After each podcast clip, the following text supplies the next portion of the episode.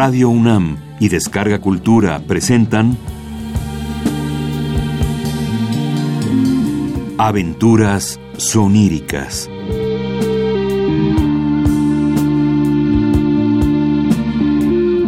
Un programa a cargo de Eduardo Ruiz Aviñón.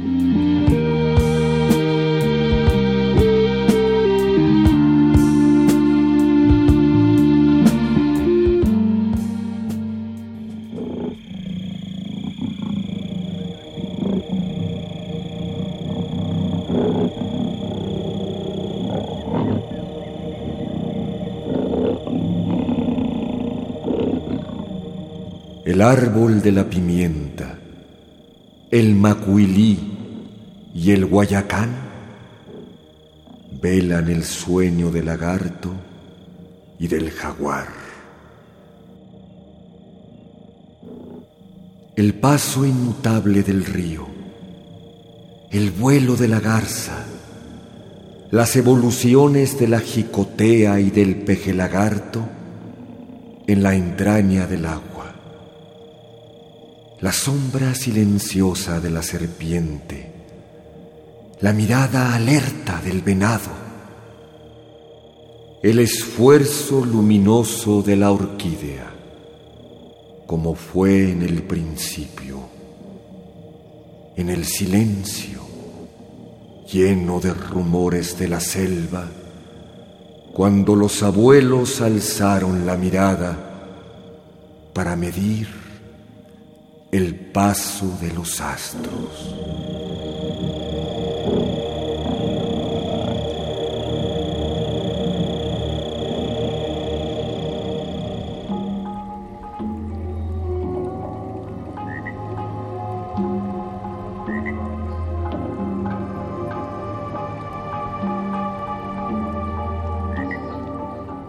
Vuelvo a ti, soledad, agua vacía, agua de mis imágenes, tan muerta, nube de mis palabras, tan desierta, noche de la indecible poesía.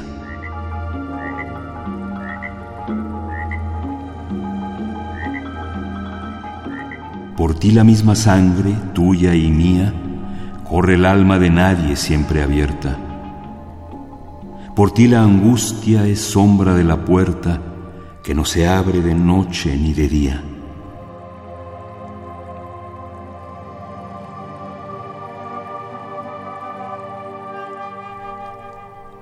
Sigo la infancia en tu prisión y el juego que alterna muertes y resurrecciones de una imagen a otra vive ciego. Claman el viento, el sol y el mar del viaje. Yo devoro mis propios corazones y juego con los ojos del paisaje. Junio me dio la voz, la silenciosa música de callar un sentimiento. Junio se lleva ahora como el viento la esperanza más dulce y espaciosa. Yo saqué de mi voz la limpia rosa, única rosa eterna del momento. No la tomó el amor, la llevó el viento y el alma inútilmente fue gozosa. Al año de morir todos los días, los frutos de mi voz dijeron tanto y tan calladamente que unos días vivieron a la sombra de aquel canto. Aquí la voz se quiebra y el espanto de tanta soledad llena los días. Hoy hace un año, junio, que nos viste, desconocidos, juntos un instante. Llévame a ese momento de diamante que tú en un año has vuelto perla triste. Álzame hasta la nube que ya existe, líbrame de las nubes, adelante. Haz que la nube sea el buen instante que hoy cumple un año junio que me diste.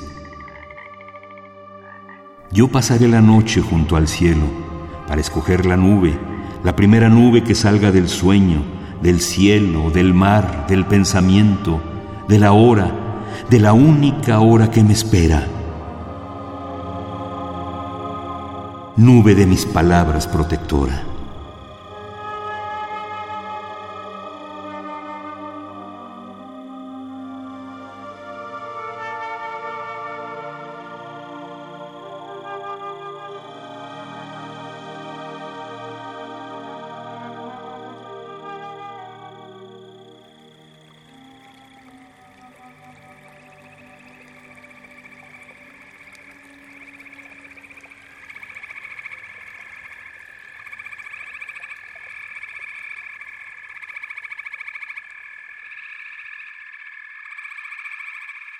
Noche en el agua. Yo te lo dije, noche en el agua. Cuatro luceros clavan el aire, cuatro luceros. Por cuatro cielos la noche vale. Tiempo y alhaja se lleva el río, noche en el agua. Noche que lleva su enorme cielo por lo que tiembla sobre sus senos, brilla en el río con la caída de algún lucero. Cayó un lucero. Toda la noche puse los codos en barandales iluminados.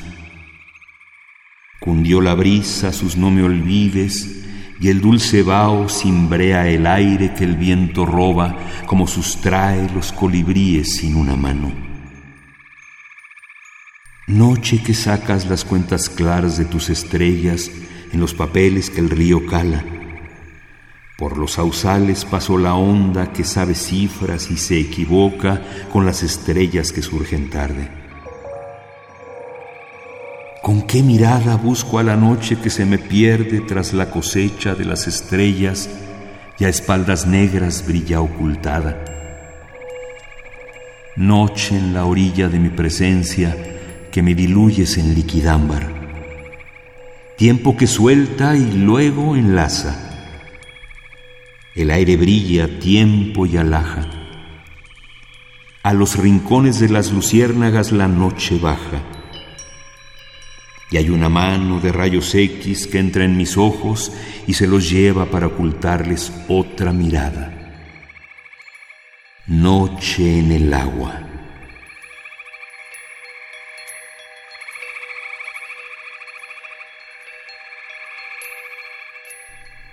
Yo te lo dije, noche en el agua.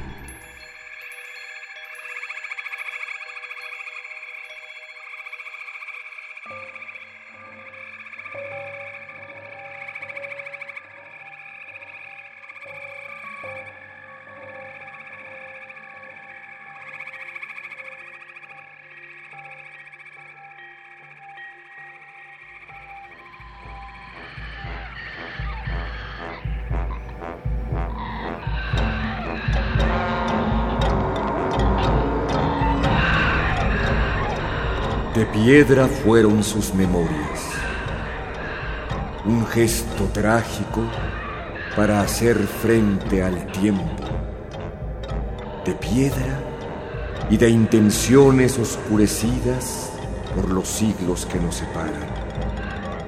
Allí se alzan, en la orilla del agua, en un orden nuevo que les dio Carlos Pellicer.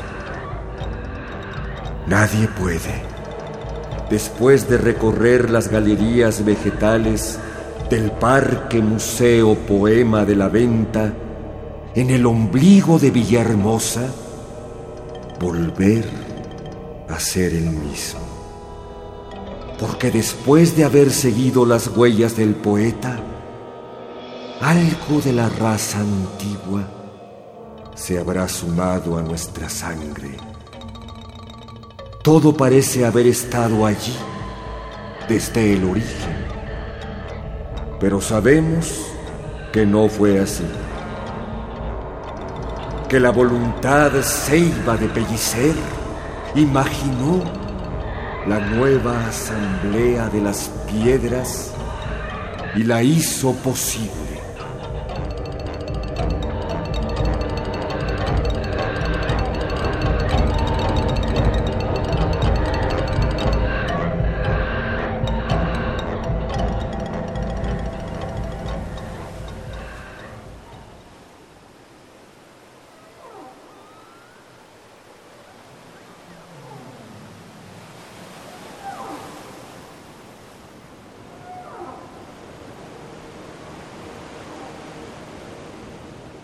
El mar diurno en la sombra de sus naves, el mar nocturno en el farol de proa, el mar del día que voltea el día, el mar de noche que el timón platea. Los días en el mar nos siembran cielo, las olas diarias lían su fortuna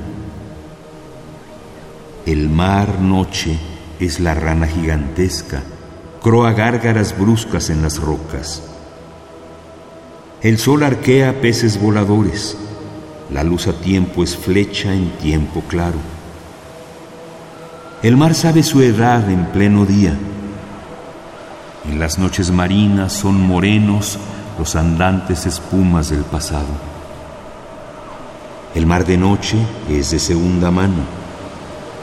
El mar de día es toda la sandía. La primera tajada es brisa y rosa, barca lisa en el agua amanecida, mano de siesta y agua presurosa.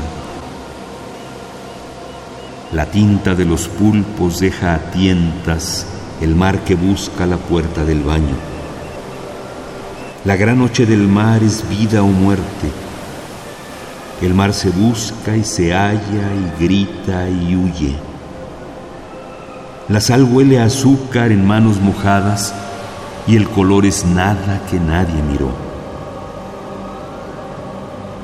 Cuando el mar nocturno, cuando el mar diurno, las sombras desde cuándo, las luces cuándo, vira el viaje a las islas sorprendidas, el ave del paraíso mueve su reflector sobre la fiesta enorme de Oceanía.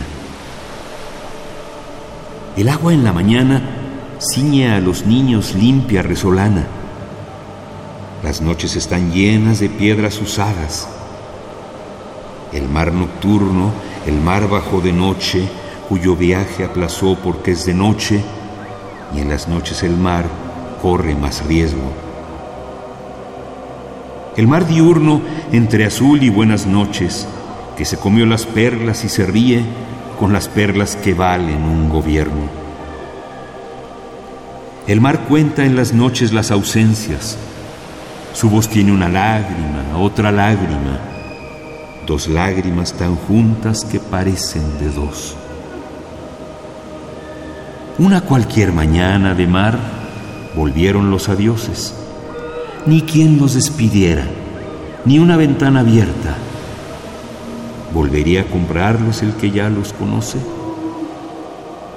Y el mar del día se metía a caballo en las basílicas de los cantiles vastos y tan altos que el águila costera escuchó los barriles del asalto y preguntó a las nubes, ¿es o era?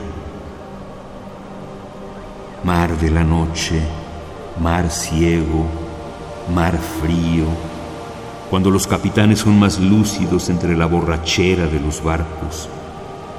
En una mano tengo el mar de noche, en otra mano tengo el mar de día.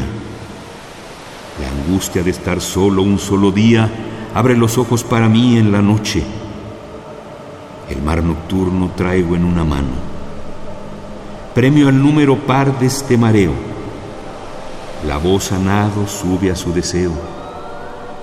El mar diurno en la palma de la mano.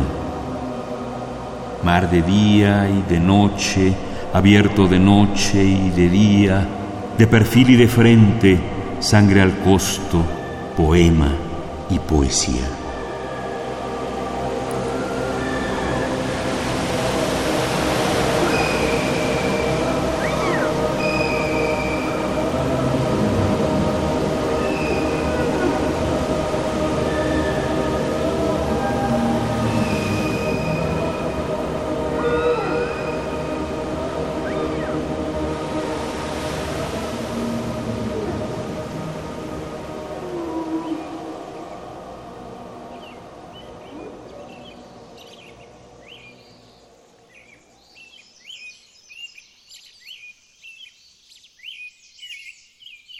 Entre todas las flores, señoras y señores, es el lirio morado la que más me alucina. Andando una mañana solo por Palestina, algo de mi conciencia con morados colores tomó forma de flor y careció de espinas. El aire con un pétalo tocaba las colinas que inaugura la piedra de los alrededores. Ser flor es ser un poco de colores con brisa. Sueño de cada flor la mañana revisa con los dedos mojados y los pómulos duros de ponerse en la cara la humedad de los muros. El reino vegetal es un país lejano, aun cuando nosotros creámoslo a la mano. Difícil es llegar a esbeltas latitudes, mejor que Doña Brújula, los jóvenes laudes. Las palabras con ritmo, camino del poema, se adhieren a la intacta sospecha de una yema. Algo en mi sangre viaja con voz de clorofila. Cuando a un árbol le doy la rama de mi mano, siento la conexión y lo que se destila en el alma cuando alguien está junto a un hermano. Hace poco, en Tabasco, la gran ceiba de Atasta me entregó cinco rumbos de su existencia. Hizo las más altas banderas que en su memoria basta el viento de los siglos inútilmente ajó. Estar árbol a veces es quedarse mirando, sin dejar de crecer, el agua humanidad y llenarse de pájaros para poder, cantando, reflejar en las ondas quietud y soledad. Ser flor es ser un poco de colores con brisa. La vida de una flor cabe en una sonrisa las orquídeas penumbras mueren de una mirada mal puesta de los hombres que no saben ver nada.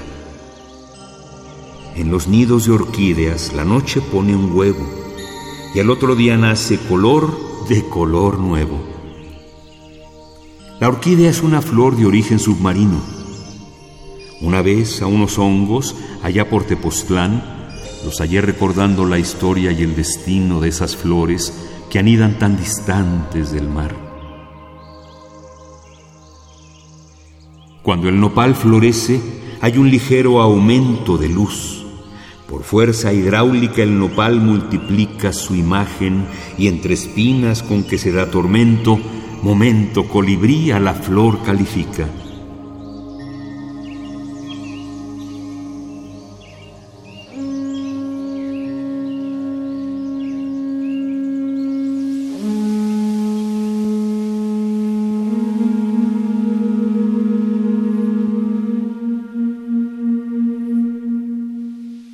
El pueblo mexicano tiene dos obsesiones, el gusto por la muerte y el amor a las flores. Antes de que nosotros habláramos Castilla, hubo un día del mes consagrado a la muerte. Había extraña guerra que llamaron Florida y en sangre los altares chorreaban buena suerte. También el calendario registra un día flor, Días Xochitl Xochipili se desnudó al amor de las flores. Sus piernas, sus hombros, sus rodillas tienen flores. Sus dedos en hueco tienen flores frescas a cada hora. En su máscara brilla la sonrisa profunda de todos los amores. Por las calles aún vemos cargadas de alcatraces a esas jóvenes indias en que Diego Rivera halló a través de siglos los eternos enlaces de un pueblo en pie que siembra la misma primavera. A sangre y flor el pueblo mexicano ha vivido. Vive de sangre y flor su recuerdo y su olvido. Cuando estas cosas digo, mi corazón se ahonda en su lecho de piedra de agua clara y redonda. Si está herido de rosas un jardín, los gorriones le romperán con vidrios sonoros corazones de gorriones de vidrio, y el rosal más herido deshojará una rosa ya por los rincones donde los no me olvides en silencio han sufrido. Nada nos hiere tanto como hallar una flor sepultada en las páginas de un libro.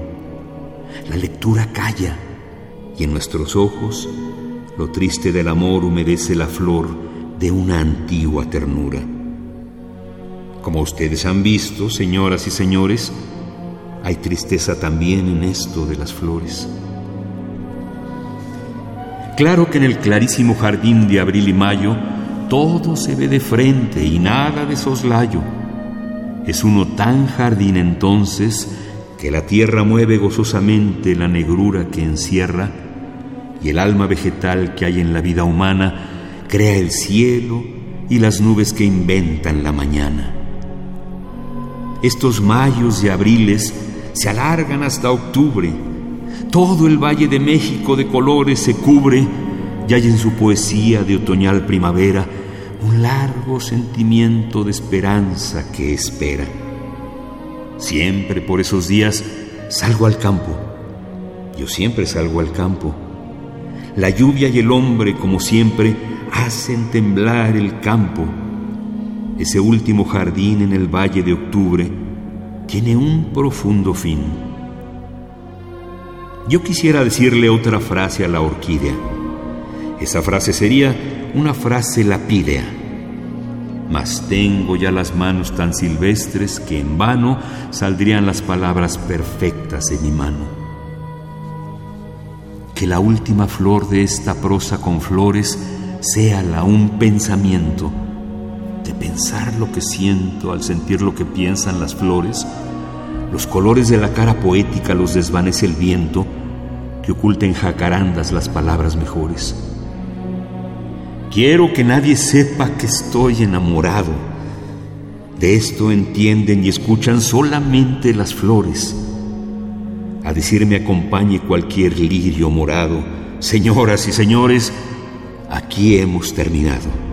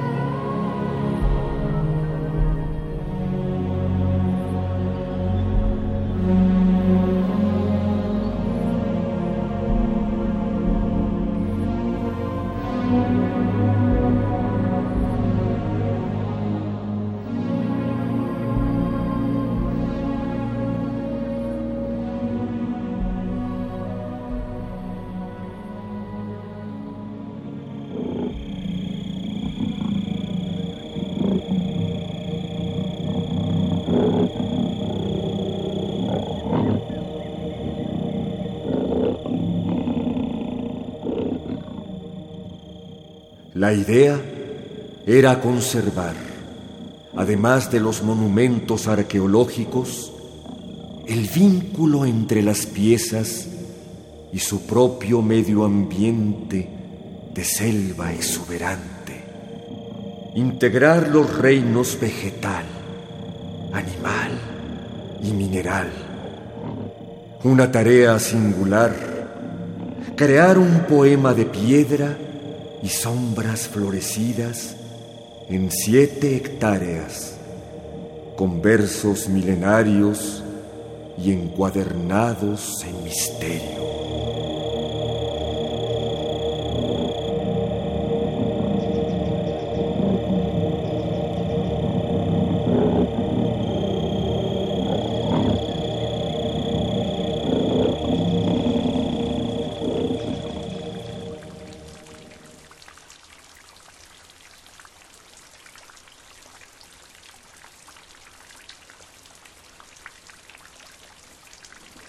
De aquel hondo tumulto de rocas primitivas, abriéndose paso entre sombras incendiadas, arrancándose harapos de los gritos de nadie, huyendo de los altos desórdenes de abajo, con el cuchillo de la luz entre los dientes, y así, sonriente y límpida, brotó el agua.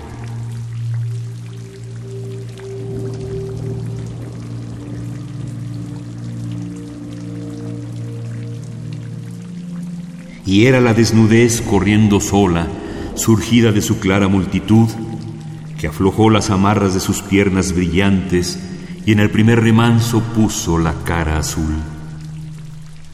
El agua, con el agua a la cintura, dejaba sus adioses nuevas piedras de olvido, y era como el rumor de una escultura que tapó con las manos sus aéreos oídos agua de las primeras aguas, tan remota que al recordarla tiemblan los helechos, cuando la mano de la orilla frota la soledad de los antiguos trechos.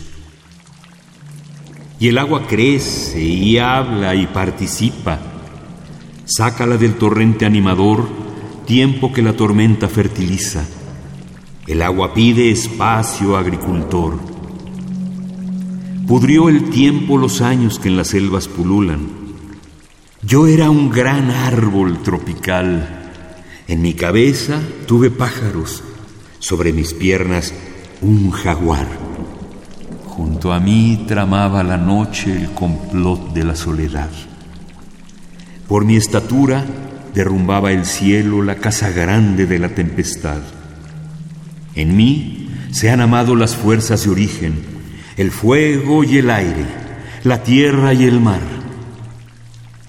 Y este es el canto de los Umacinta que viene de muy allá, y al que acompañan desde hace siglos dando la vida el acantún y el acanjá. Ay, las hermosas palabras que si se van, que no se irán. ¿En dónde está mi corazón atravesado por una flecha? La garza blanca vuela, vuela como una fecha sobre un campo de concentración porque el árbol de la vida sangra, y la noche herida sangra, y el camino de la partida sangra, y el águila de la caída sangra, y la ventaja del amanecer cedida sangra. ¿De quién es este cuello ahorcado? Oíd la gritería a medianoche todo lo que en mí ya solamente palpo es la sombra que me esconde. Empieza a llover en el tablado de la tempestad y la anchura del agua abandonada disminuye la nave de su seguridad. Es la gran noche errónea, nada y nadie la ocupan, tropiezan los relámpagos, los escombros del cielo la gran boa del viento se estranguló en la ceiba que defiende energúmena su cantidad de tiempo. Se canta el canto de Luzumacinta que viene de tan allá y al que acompañan dando la vida el acantún y el acanjá. En una jornada de millones de años partió el gran río la serranía en dos y en remolinos de sombrío júbilo creó el festival de su frutal furor.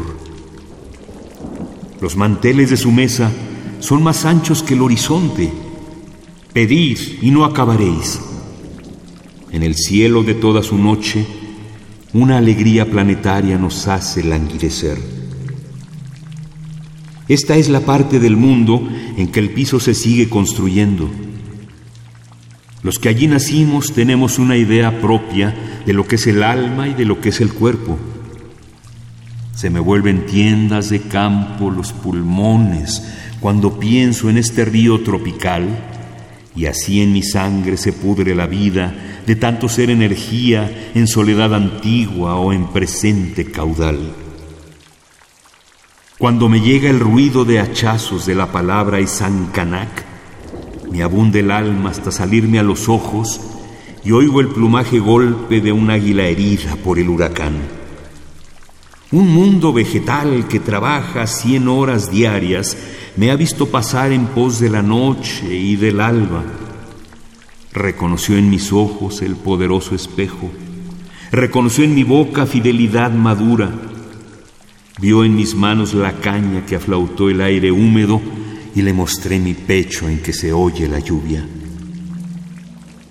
Mirando el río de aquellos días que el sol engríe, al verde fuego de las orillas robé volumen y entre las luces de lo que ríe, lo que sonríe, es un jacinto que boga al sueño de otro perfume.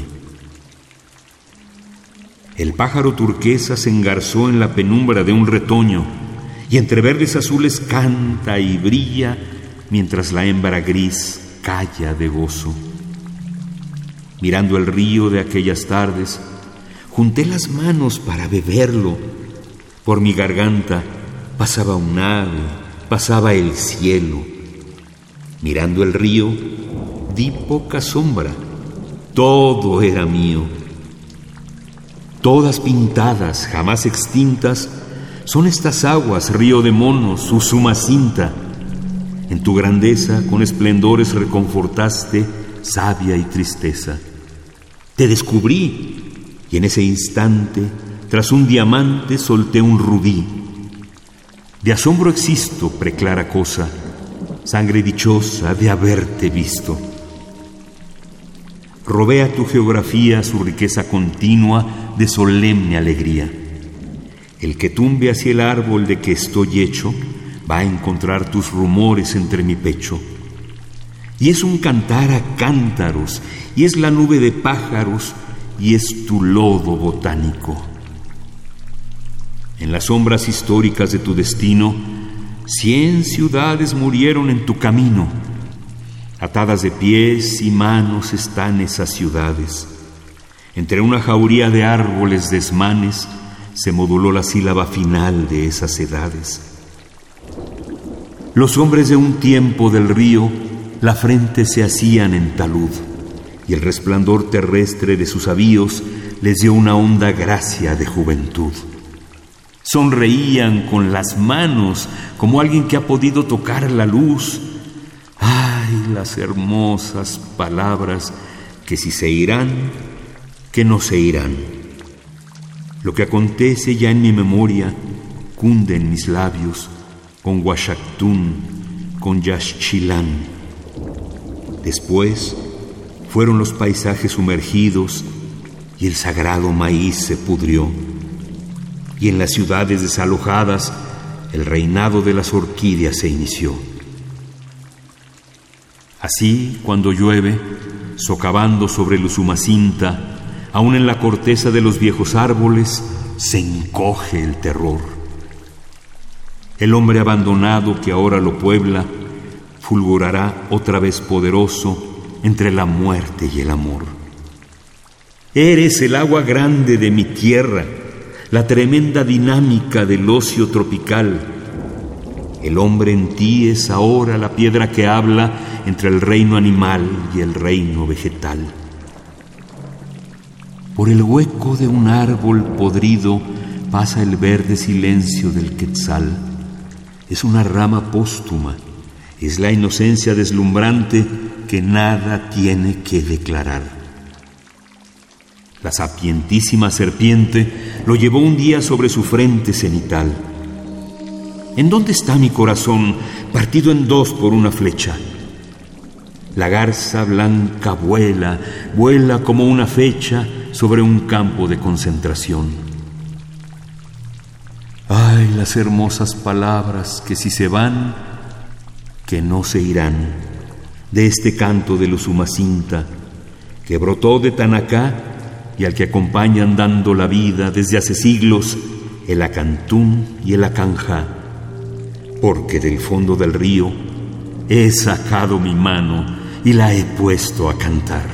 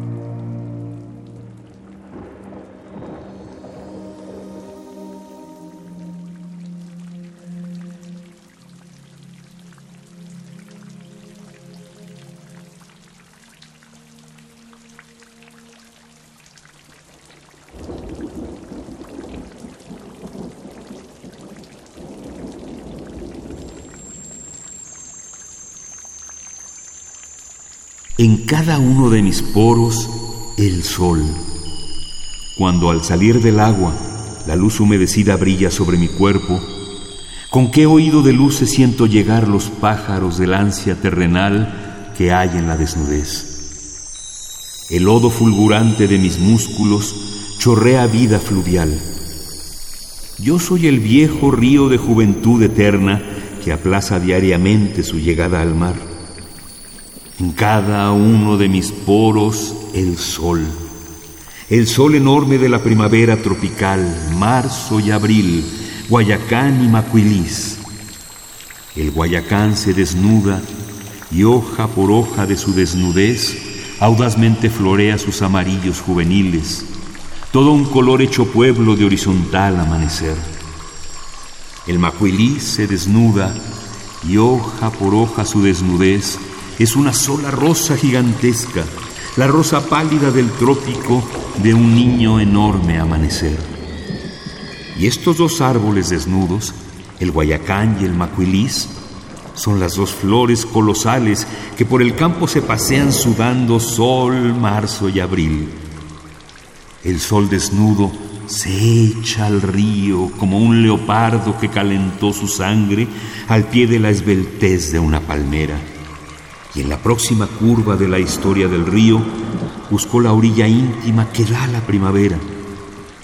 El Guayacán y el Macuilís ¿De qué país adolescente, siguiendo el sol, marzo y abril, con sus colores festivales, el sol, el sol, van a teñir la boda silenciosa de las garzas, llegaron al espejo donde van a morir? Campea el sol sobre Tabasco, sudan todos mis músculos, el sol, viven de fuego.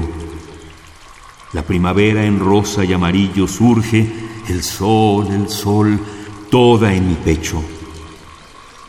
Paradera de sulfuros que hornea el pensamiento de la ceiba, la joven de los siglos, el sol, el monumento a las diez mil verdades vegetales, novia del tiempo, el sol, hembra grandiosa encantada a la orilla de lo que no se sabe. Todo el cielo es el sol la primavera tiene un ojo amarillo y otro rosa. Oigo un antiguo grito que allá por mis arterias con paisajes, el sol, el sol, implantaron sus horas. Sobre unas ruinas de caoba, la pareja de iguanas consume su escultura, y en un rayo de sol parpadean sus ojos el pequeño relámpago de sus ausencias bruscas. ¿De quién es esta luz, este calor, este fuego cuerpo?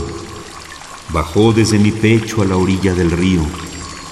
Suda el día en el mundo su libertad de fuego, el sol, marzo y abril de rosa y amarillo. No preguntéis por flores, aquí se trata de árboles. Los árboles son flores en escuadrón desnudo. Yo estoy al día y suelto la voz al palmeral. Palma, palmera, el sol al sol le da su rumbo. Y la laguna que se baña sentada, y el río que se baña pasando, y el pozo del patio convertido en telescopio del sol, y el agua hasta el pecho, y el baño que nada con su brazo de color, y el color que pide auxilio porque se lo está llevando el sol, y el sol que cumple sobre mi cuerpo su antigua juventud universal, poblada de primaveras seculares, donde un lodo juvenil y patriarcal sonríe para siempre la fiesta de la tierra, tú la fecunda y la devoradora, dado al sol en la sombra de una palabra eterna. Dada la claridad, viva el misterio.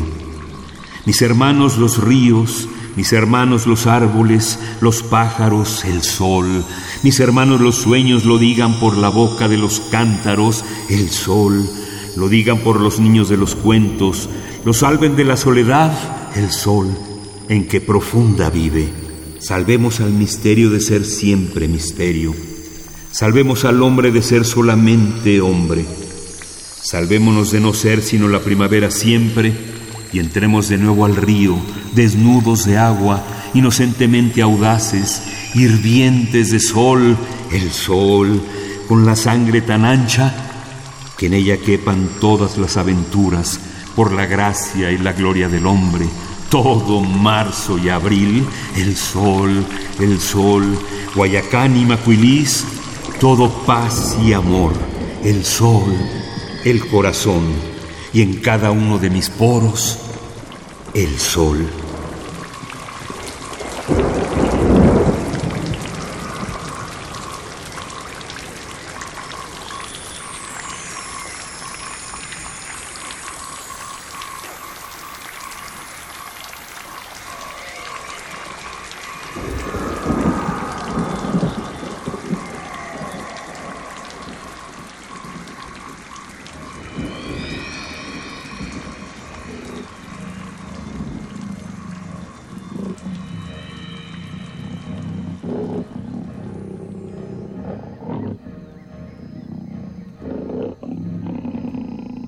Pellicer comprendió que la tarea sustantiva de un organizador de museo es humanizar el pasado, o sea, acercarlo como vivencia espiritual y artística al hombre de nuestros días. Y en este caso específico, en este misterioso lugar de congregación de dioses, dejar que los monumentos hablaran con su propio lenguaje, lograr que estos símbolos sagrados produjeran, según la voluntad de sus anónimos creadores, un efecto avasallador, el efecto de lo sobrehumano.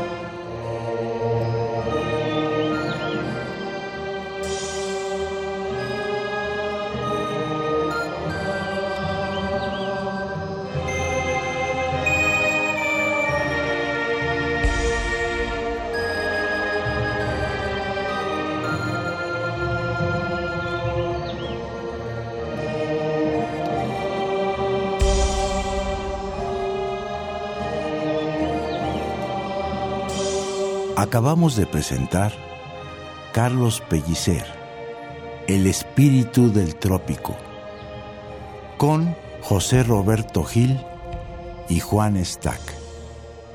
Música original de Federico Álvarez del Toro.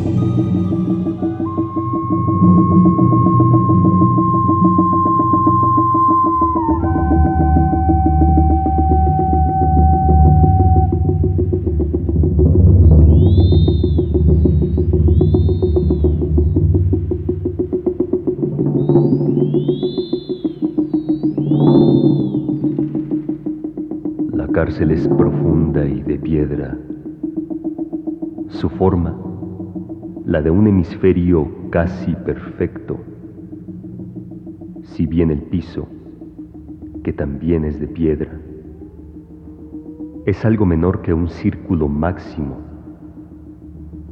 hecho que agrava de algún modo los sentimientos de opresión y de vastedad. Un muro medianero la corta, este, aunque altísimo, no toca la parte superior de la bóveda. De un lado estoy yo, Sinacán, mago de la pirámide de Cajolón que Pedro de Alvarado incendió. Del otro hay un jaguar que mide con secretos pasos iguales el tiempo y el espacio del cautiverio a ras del suelo, una larga ventana con barrotes corta el muro central. En la hora sin sombra, el mediodía, se abre una trampa en lo alto y un carcelero que han ido borrando los años maniobra una roldana de hierro y nos baja en la punta de un cordel cántaros con agua trozos de carne. La luz entra en la bóveda. En ese instante puedo ver al jaguar.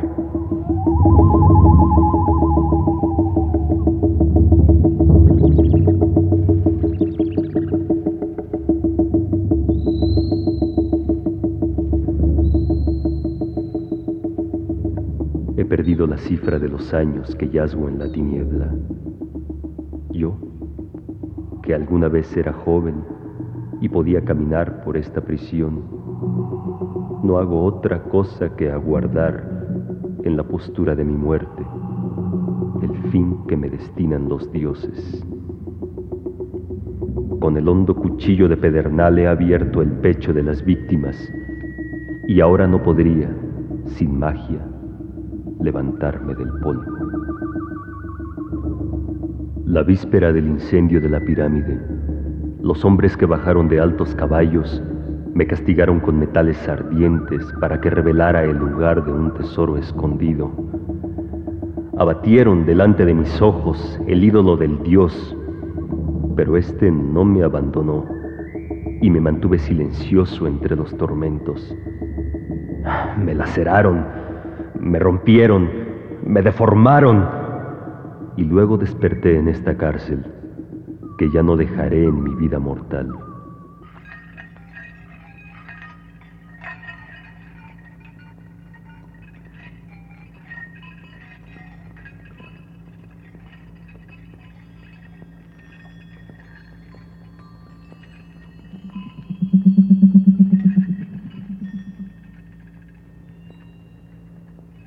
urgido por la fatalidad de hacer algo, de poblar de algún modo el tiempo, quise recordar en mi sombra todo lo que sabía.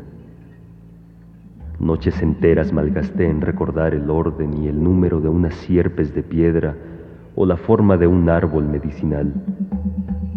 Así fui develando los años.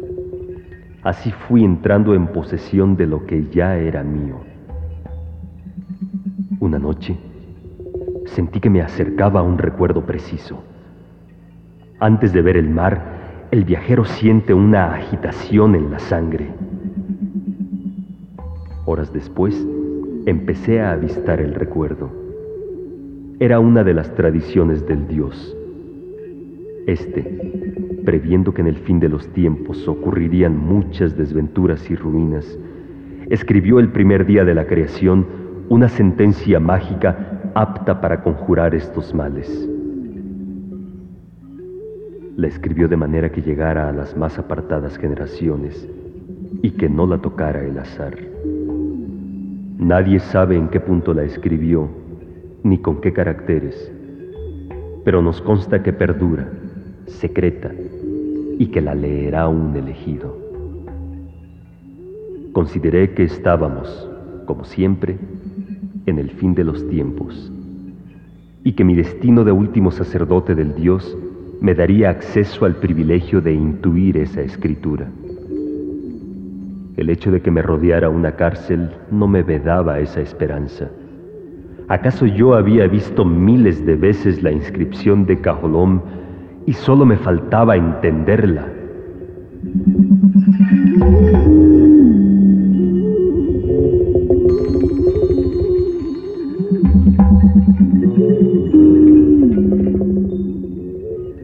Esta reflexión me animó y luego me infundió una especie de vértigo. En el ámbito de la tierra hay formas antiguas, formas incorruptibles y eternas. Cualquiera de ellas podía ser el símbolo buscado.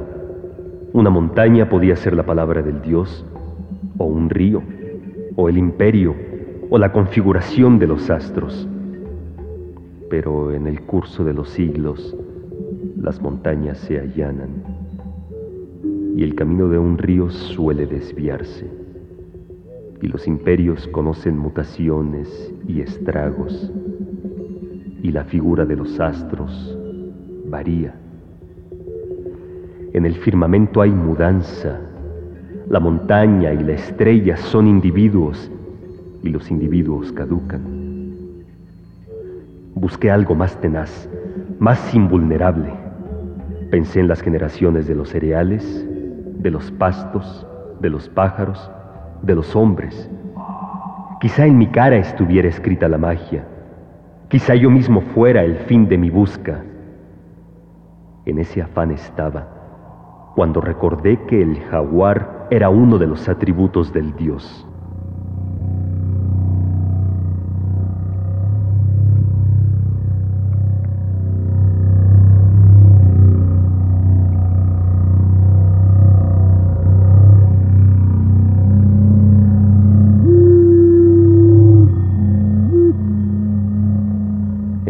Entonces mi alma se llenó de piedad. Imaginé la primera mañana del tiempo. Imaginé a mi Dios confiando el mensaje a la piel viva de los jaguares, que se amarían y se engendrarían sin fin en cavernas, en cañaverales, en islas, para que los últimos hombres lo recibieran.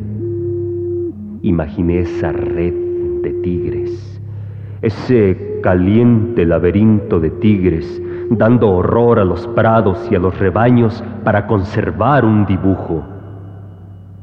En la otra celda había un jaguar.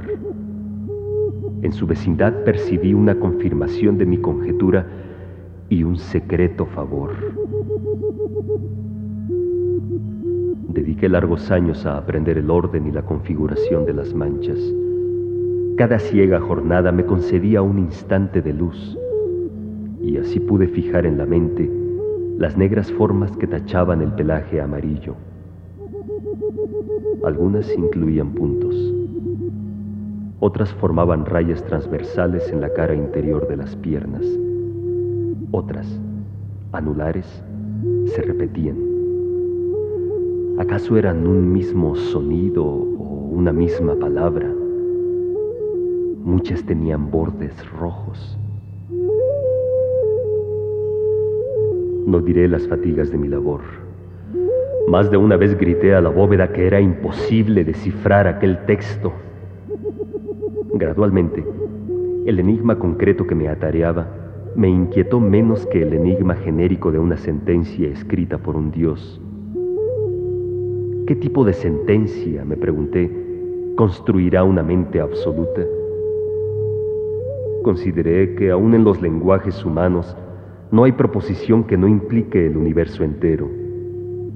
Decir el tigre es decir los tigres que lo engendraron, los ciervos y tortugas que devoró, el pasto de que se alimentaron los ciervos, la tierra que fue madre del pasto, el cielo que dio luz a la tierra. Consideré que en el lenguaje de un Dios, toda palabra enunciaría esa infinita concatenación de los hechos, y no de un modo implícito, sino explícito, y no de un modo progresivo, sino inmediato. Con el tiempo, la noción de una sentencia divina parecióme pueril o blasfematoria. Un Dios, reflexioné, solo debe decir una palabra, y en esa palabra la plenitud. Ninguna voz articulada por él puede ser inferior al universo o menos que la suma del tiempo sombras o simulacros de esa voz que equivale a un lenguaje y a cuanto pueda comprender un lenguaje, son las ambiciosas y pobres voces humanas. Todo, mundo, universo.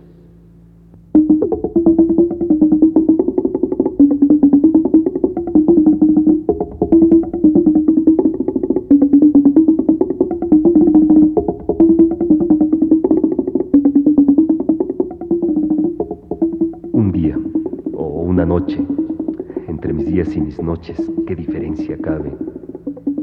Soñé que en el piso de la cárcel había un grano de arena. Volví a dormir, indiferente. Soñé que despertaba y que había dos granos de arena. Volví a dormir. Soñé que los granos de arena eran tres. Fueron así multiplicándose hasta colmar la cárcel, y yo moría bajo ese hemisferio de arena. Comprendí que estaba soñando. Con un vasto esfuerzo me desperté. El despertar fue inútil. La innumerable arena me sofocaba. Alguien me dijo, no has despertado a la vigilia, sino a un sueño anterior. Ese sueño está dentro de otro y así hasta lo infinito, que es el número de los granos de arena. El camino que habrás de desandar es interminable y morirás antes de haber despertado realmente. Me sentí perdido. La arena me rompía la boca, pero grité, ni una arena soñada puede matarme, ni hay sueños que estén dentro de sueños. Un resplandor me despertó. En la tiniebla superior se cernía un círculo de luz. Vi la cara y las manos del carcelero, la rodaja, el cordel, la carne y los cántaros. un hombre se confunde gradualmente con la forma de su destino.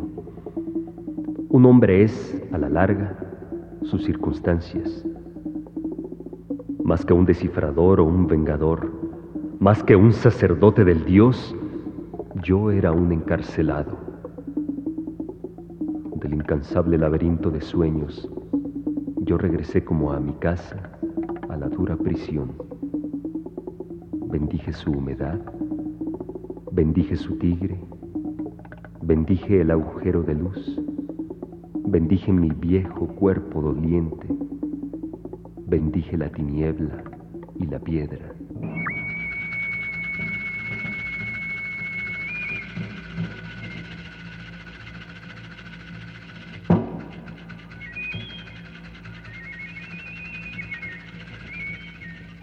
Entonces ocurrió lo que no puedo olvidar ni comunicar. Ocurrió la unión con la divinidad, con el universo. No sé si estas palabras difieren. El éxtasis no repite sus símbolos. Hay quien ha visto a Dios en un resplandor. Hay quien lo ha percibido en una espada o en los círculos de una rosa. Yo vi una rueda altísima, que no estaba delante de mis ojos, ni detrás, ni a los lados, sino en todas partes, a un tiempo. Esa rueda estaba hecha de agua, pero también de fuego, y era, aunque se veía el borde, infinita. Entretejidas, la formaban todas las cosas que serán, que son y que fueron. Y yo era una de las hebras de esa trama total. Y Pedro de Alvarado, que me dio tormento, era otra. Ahí estaban las causas y los efectos. Y me bastaba ver esa rueda para entenderlo todo sin fin. Oh, dicha de entender, mayor que la de imaginar o la de sentir. Vi el universo y vi los íntimos designios del universo. Vi los orígenes que narra el libro del común. Vi las montañas que surgieron del agua. Vi los primeros hombres de palo. Vi las tinajas que se volvieron contra los hombres. Vi los perros que les destrozaron las caras. Vi el Dios sin cara que hay detrás de los dioses. Vi infinitos procesos que formaban una sola felicidad. Y entendiéndolo todo, alcancé también a entender la escritura del tigre. Es una fórmula de 14 palabras casuales, que parecen casuales. Y me bastaría decirla en voz alta para ser todopoderoso. Me bastaría decirla para abolir esta cárcel de piedra, para que el día entrara en mi noche, para ser joven, para ser inmortal, para que el tigre destrozara a Alvarado, para asumir el santo cuchillo en pechos españoles, para reconstruir la pirámide, para reconstruir el imperio. Cuarenta sílabas, catorce palabras, y yo, Sinacán, regiría las tierras que rigió Moctezuma.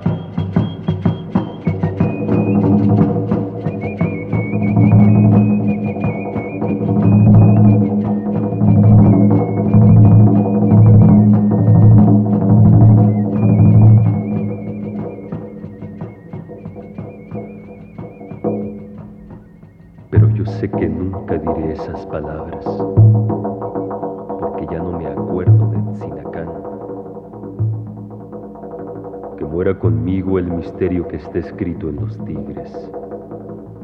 Quien ha entrevisto el universo, quien ha entrevisto los ardientes designios del universo, no puede pensar en un hombre, en sus triviales dichas o desventuras, aunque ese hombre sea él. Ese hombre ha sido él y ahora no le importa. ¿Qué le importa la suerte de aquel otro? ¿Qué le importa la nación de aquel otro si él ahora es nadie?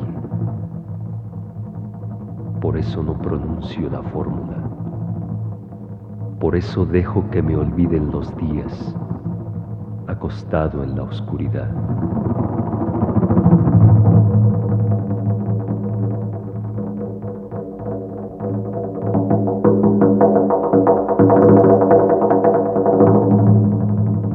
Acaban de escuchar La escritura del Dios de Jorge Luis Borges, con la actuación de José Ángel García Huerta y la música original de Antonio Cepeda.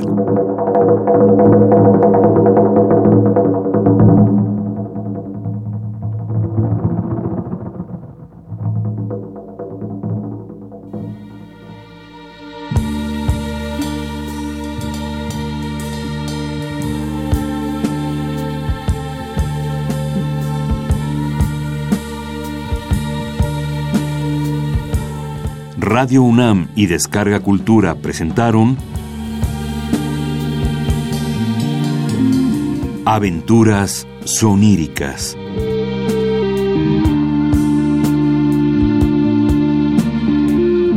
Un programa a cargo de Eduardo Ruiz Aviñón.